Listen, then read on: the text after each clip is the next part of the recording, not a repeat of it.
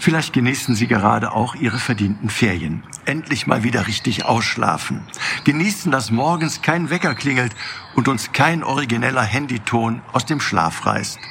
Selbst wenn wir in unseren Urlaubstagen jetzt vielleicht von ungewohnten Kuh- oder Kirchenglocken geweckt werden, es ist doch wunderschön, wenn wir uns noch einmal ganz in Ruhe umdrehen und einfach weiterschlafen können.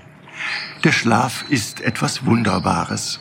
Auch wer sich regelmäßig ein Mittagsschläfchen gönnt und jetzt in den warmen Sommertagen einfach mal so in den Tag hineindöst und dann womöglich immer wieder mal einschlummert, weiß, wie kostbar diese Ruhezeiten sind. Der heilige Franziskus hat in seinem berühmten Sonnengesang vom Bruderschlaf gesprochen. Ich glaube, er hatte recht.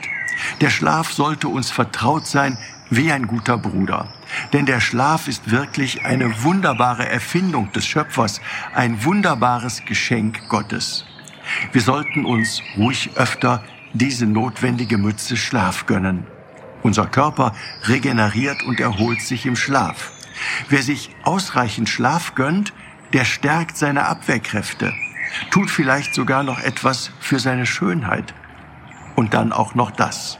Den Seinen gibt's der Herr im Schlaf. Auf diesen biblischen Zuspruch können wir uns wirklich verlassen. Denn während wir uns die nötige Ruhe gönnen, dürfen wir darauf vertrauen, dass unser Vater im Himmel gut auf uns aufpasst. Darauf ist echt Verlass, denn es gilt, der Herr, der dich behütet, schläft und schlummert nicht. Ihnen allen wünsche ich heute einen guten Schlaf und eine angenehme Ruhe.